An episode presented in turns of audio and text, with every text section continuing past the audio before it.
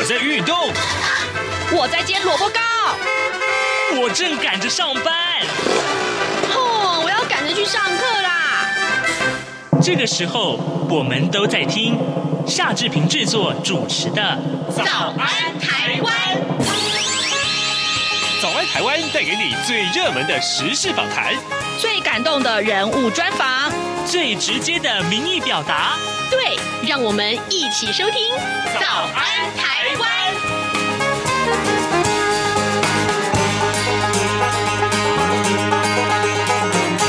早安台湾，我是夏志平。今天是二零二零年的十二月三十一号，星期四。哇！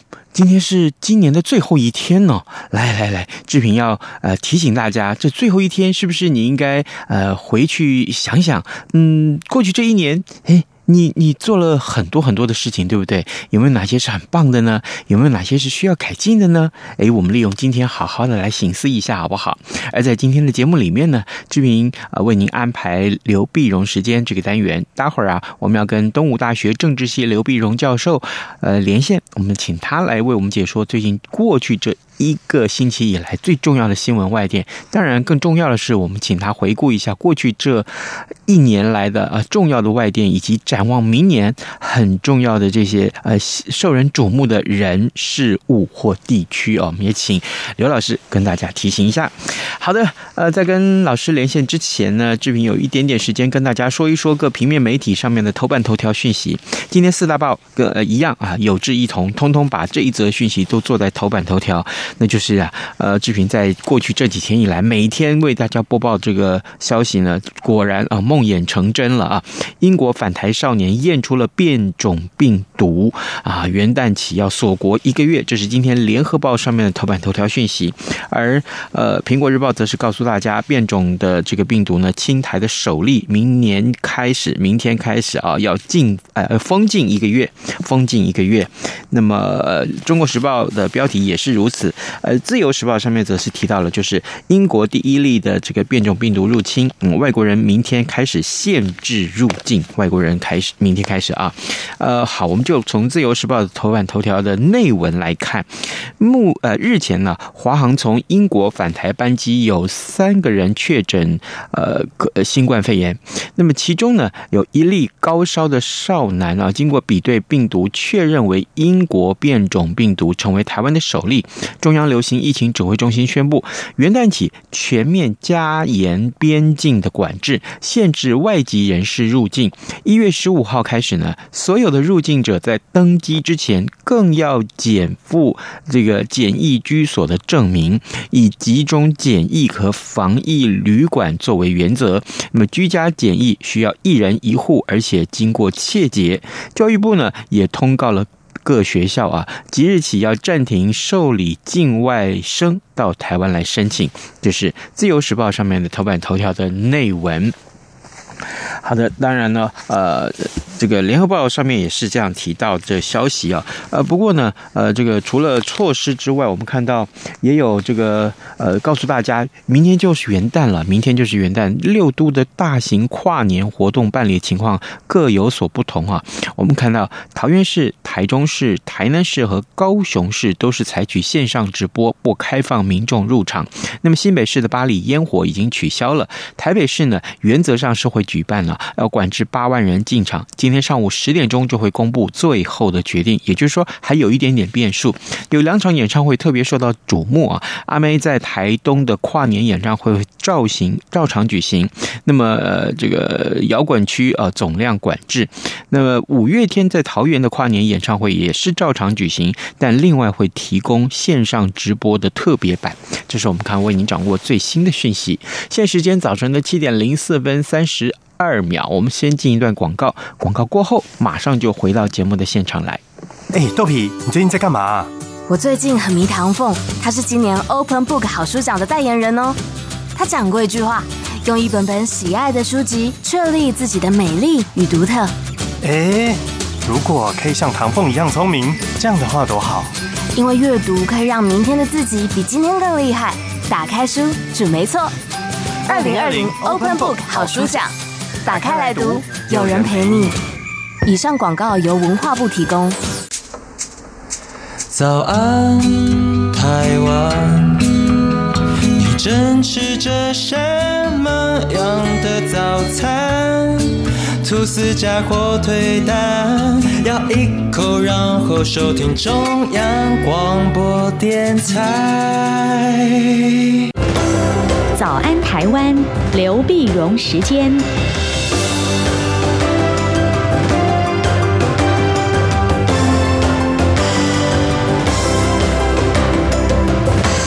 这里是中央广播电台台湾之音，您所收听的节目是《早安台湾》，我是夏志平。此刻时间早晨七点零五分五十秒了，来，我们为您连线东吴大学政治系刘碧荣教授，我们请刘老师为我们解说最重要的新闻外电。老师您早。早，各位听众朋友，大家早。老师在开始访谈之前，我们还是要谢谢您过去这一年以来啊，嗯，每逢礼拜四都跟我们的连线，谢谢老师，同时也预祝老师新年快乐，新年快乐，新年快乐。是，好，老师，那个首先我们来看看啊，脱欧啊，终于啊啊，在圣诞节前夕有了一个最重要的一个决定，我们请老师赶快来告诉我们这个决定是什么呢？对，我们晓得英国脱欧啊，那是在今年年初就脱欧了。脱欧了，但是呢，它是跟这个欧盟的它的贸易关系啊，还为一个过渡时期。嗯，那么就今年呢，就是它到底还留不留在英国的这个单一市呃欧盟的单一市场里面？它到底还是不是这个货币联盟啊？这个这个 member 啊？那这个贸易关系都要讲清楚嘛，不然你脱欧脱的这这个藕断丝连或不清不楚的啊。嗯，那么但是他们当时定了一个期限呢，就是今年年底啊。那今年年底必须要达成一个期限呢，不然的话，英国跟欧盟的关系，明年一月一号开始，那么多的卡车货运在边，在这个呃港口要过关的时候，怎么检查？要不要加税？要不什么？哎呀，这个简直简直是无法想象啊！那么那个那个是很惨烈的，那时候很多的供应链就可能断掉了，粮食也可能供应也断掉了，断掉，所以大家就加加加紧了这个谈判。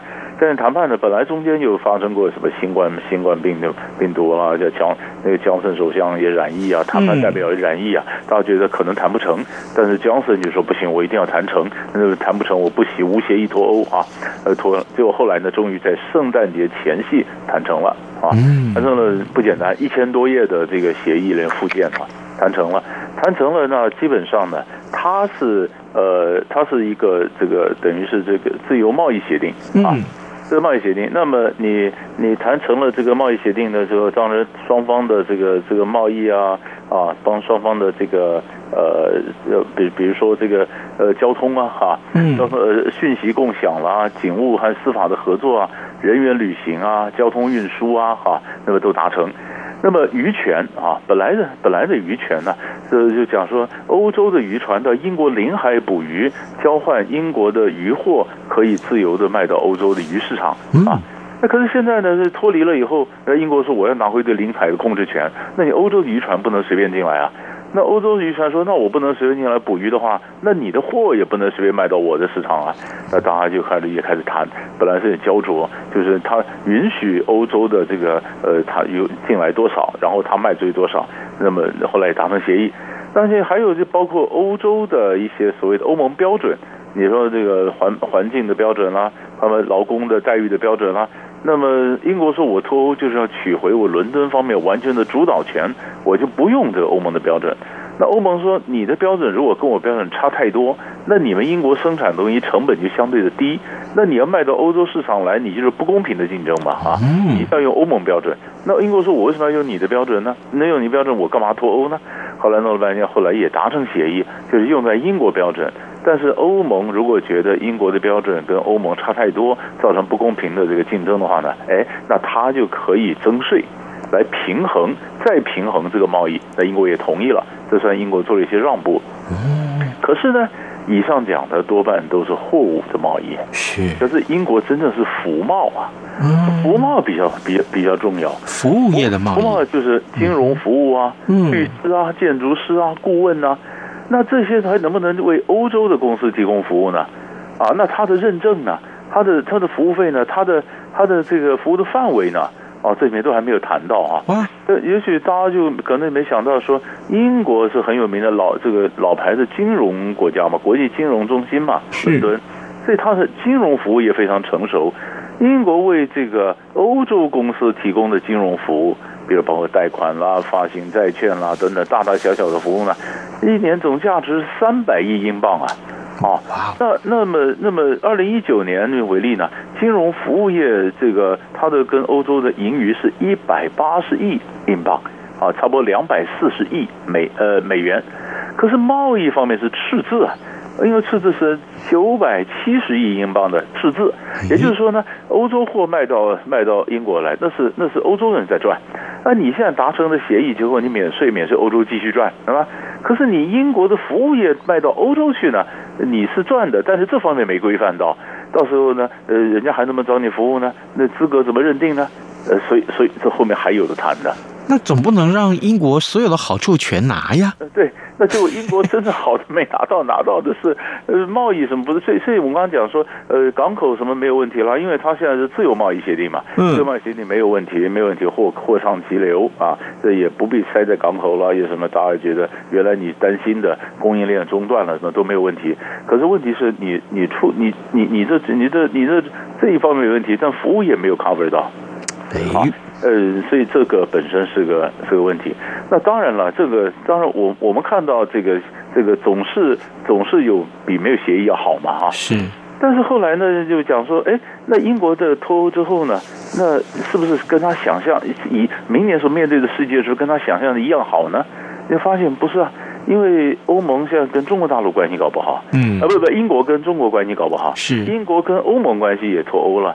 英国本来要跟美国赶快签订自由贸易协定，但是拜登又表示不一定啊，我要先把内部的实力先搞起来，我才签自由贸易协定啊。所以英国跟呃中国，英国跟欧盟的关系也没赚到，跟美国也快是没赚到。所以《纽约时报》的一些评论就讲说：“哎呀，你本来以为你是完全的一个自由化，变成全球的英国哈，完全的自由化，在世界上可以这样自由的移动啊，这个昂首阔步。结果后来发现现在是民族主义高涨。”然后呢，就这个这个国际贸易是一块一块的区块化，啊，你完全就不在这个区块里面。哎呀，那这个前景跟你想的可能不一样啊。对啊，当初当初呃，对不起老师，对不起，刚刚当初啊，英国脱欧这个呃投票决定出来说，那也是两三年前的事情了。那实际上这两三年前国际的之间呢，国际的情势变化这么的大。啊，对，变化这么大。本来的英英国英国人其实是很骄傲的，因为英国它是在欧洲大陆的外面嘛，嗯，它不属于欧陆国家，所以他是觉得我不见得我你看像大家用欧元，他就用英镑嘛，他就就是我是欧盟里面我也不用欧元啊，我有我的传统的骄傲啊，我为什么我我伦敦可以做决定，我是日不落帝国，我为什么处处都听布鲁塞尔方面对我颐指气使呢？嗯，不干。啊，那，那么是移民移民大批的移民要进来，那我为什么我要接纳移民？那是我决定接多少，怎么你欧盟分分派我说你要多少名额？不敢，所以这个激怒了欧，呃，他就说他就好，那我们就攻就就就就脱欧，脱欧当然当然后来只差四趴，呃，百分呃四十八比五十二嘛，嗯，对，百分之五十二的赢了，就是也没有多少，英国基本上是分裂的，但也有人英国人后悔啊，也有，但后悔也没办法，你决定已经做了。啊，那像脱欧以后，谁晓得脱欧的时候有发生有有呃，谁晓得会有新冠病毒？谁晓得会这个美美洲贸易战会打那么久？啊，谁晓得会有这样的民族主义和保护主义怎么起来？好，现在呢，你要面对这个全新的一个世界，那那那那其实就够英国人头痛。真的，真的，这呃新的情势啊，也是大家最关注的啊。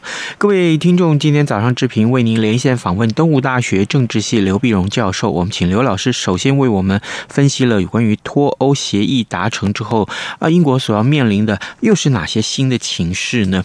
啊，接下来我们看到美国老师连续这几个礼拜，我们都探讨美国所通过的这个九千亿美元的。经济振兴方案，可是呢，上礼拜我们还说才诶诶通过了，国会通过了，可是川普却不签，川普不签理由是什么呀？所以这个这个这个也真是，人家对川普也是没没拿他没办法啊。嗯，那本来是礼拜一通过的，礼拜一美国时间礼拜一通过的话呢，然后礼拜二呢，川普居然就 video 发表视频呢，就表示说这个不签。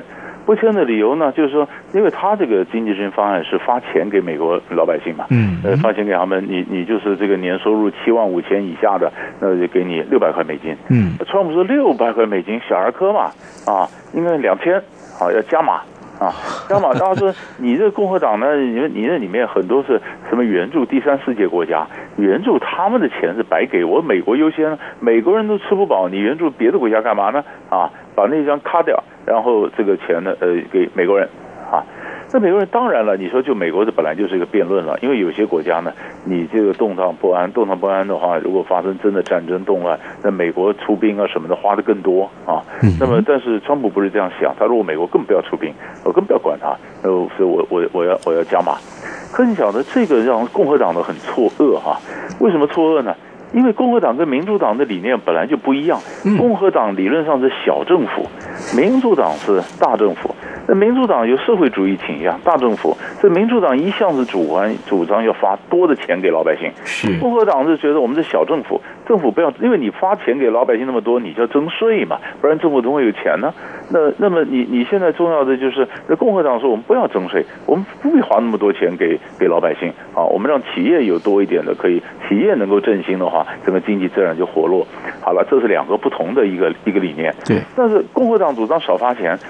川普是共和党的政府，就他居然主张民主党的主张说多花钱，那民主党当然高兴啊。民主党说好啊好啊，我本来就是决定要发要发这么多的。嗯、啊，那共和党就满脸错愕，哎，这有没有搞错？那是我们的总统不是吗？所以所以这个这个这个你可以看到内部共和党那个压力就很大，所以这就很有意思了。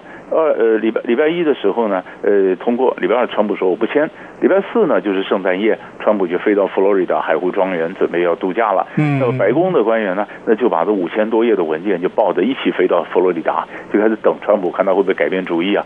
那中间当然压力也很大，终于过了圣诞节之后，川普在二十七号说好吧，我签了。哦，啊，我签了。签了，你看那你看多少人紧张啊？那些等着失业基金、失业救济的那些人，你让他圣诞节不是白担心一下吗？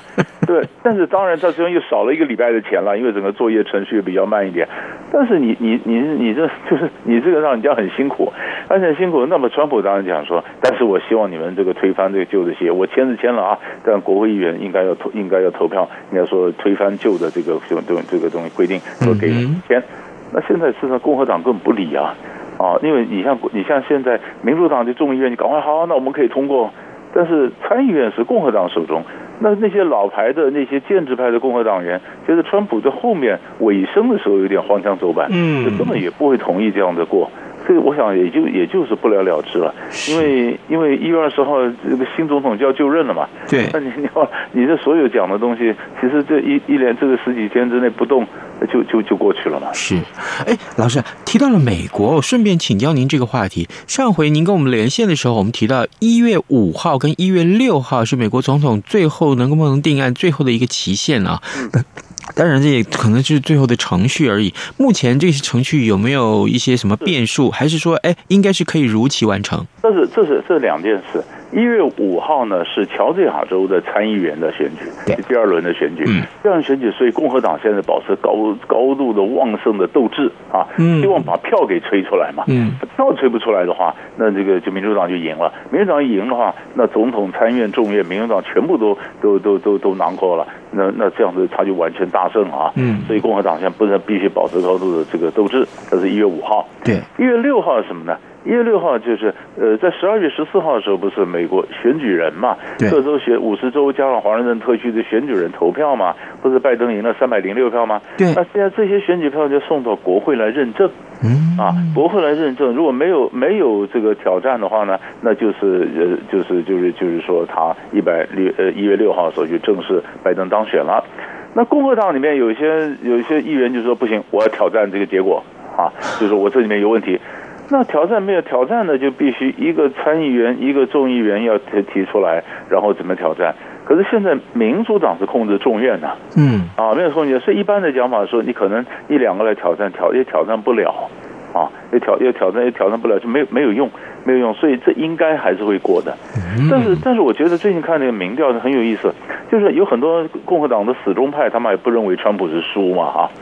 那更重要的是，CNN 啊，盖勒普做的做的民调呢，就是自认为说我是共和党，我支持谁？大概有百分之八十七左右的人，甚至有的到百分之九十都还是支持川普啊。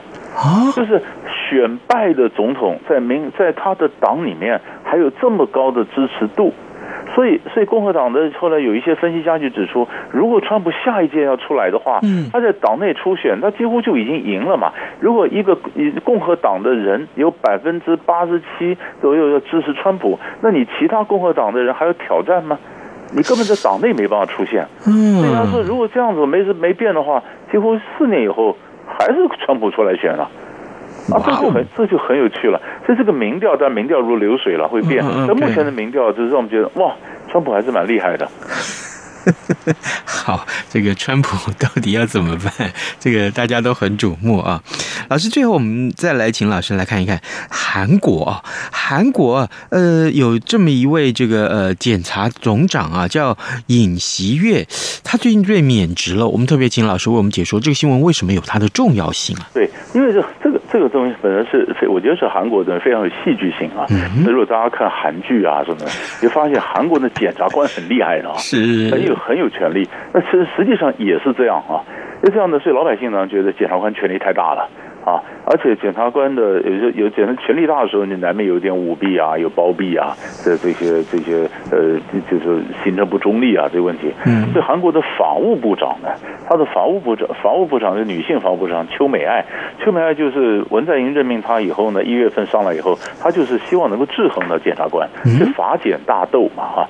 所以他的法务部长在就也调，把很多检察官给给撤换了，给调职了，调职了。那现在最近最新的就是跟这个。你看，叫尹锡悦的检的检察长，检察长。呢，在十二月呃，在十一月二十四号的时候呢，邱美爱宣布把尹锡悦免职，嗯。啊，就把他给 fire 掉，fire 掉就是说你这个有些就是很多罪名不不中立啊什么的啊，那结果尹锡悦不服。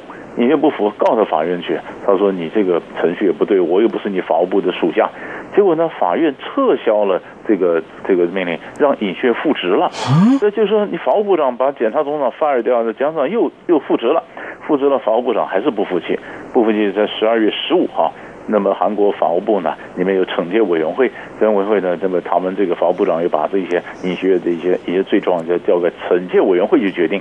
委员会经过马拉松式的这个开会之后呢，大概说有些成立，有些不成立，最后呢，呃就做出决议，停职两个月。两个月呢，然后邱美爱就跟这个文在寅总统报告，他说他说停职两个月。那么邱美爱同时也递上他自己的辞呈。好说这样的，我等于是阶段性任务也结束了啊。那么灭以免人家说我们乱斗，我也走，这样子公平吧？我们俩都走。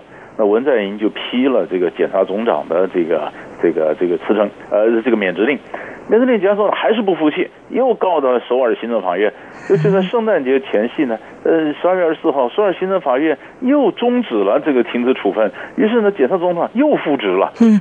又复职了，那文在寅他他他怎么这这这搞不掉嘛？就是法务部斗输了，所以十二月二十五号，文在寅跟国人道歉，啊道歉，他说为这样造成政治的纷扰而感到道歉，啊，因为就是你你不是很喜欢戏剧性嘛？对。那人家就说，那你那个法务部长的那个呃邱美爱的辞呈批不批呢？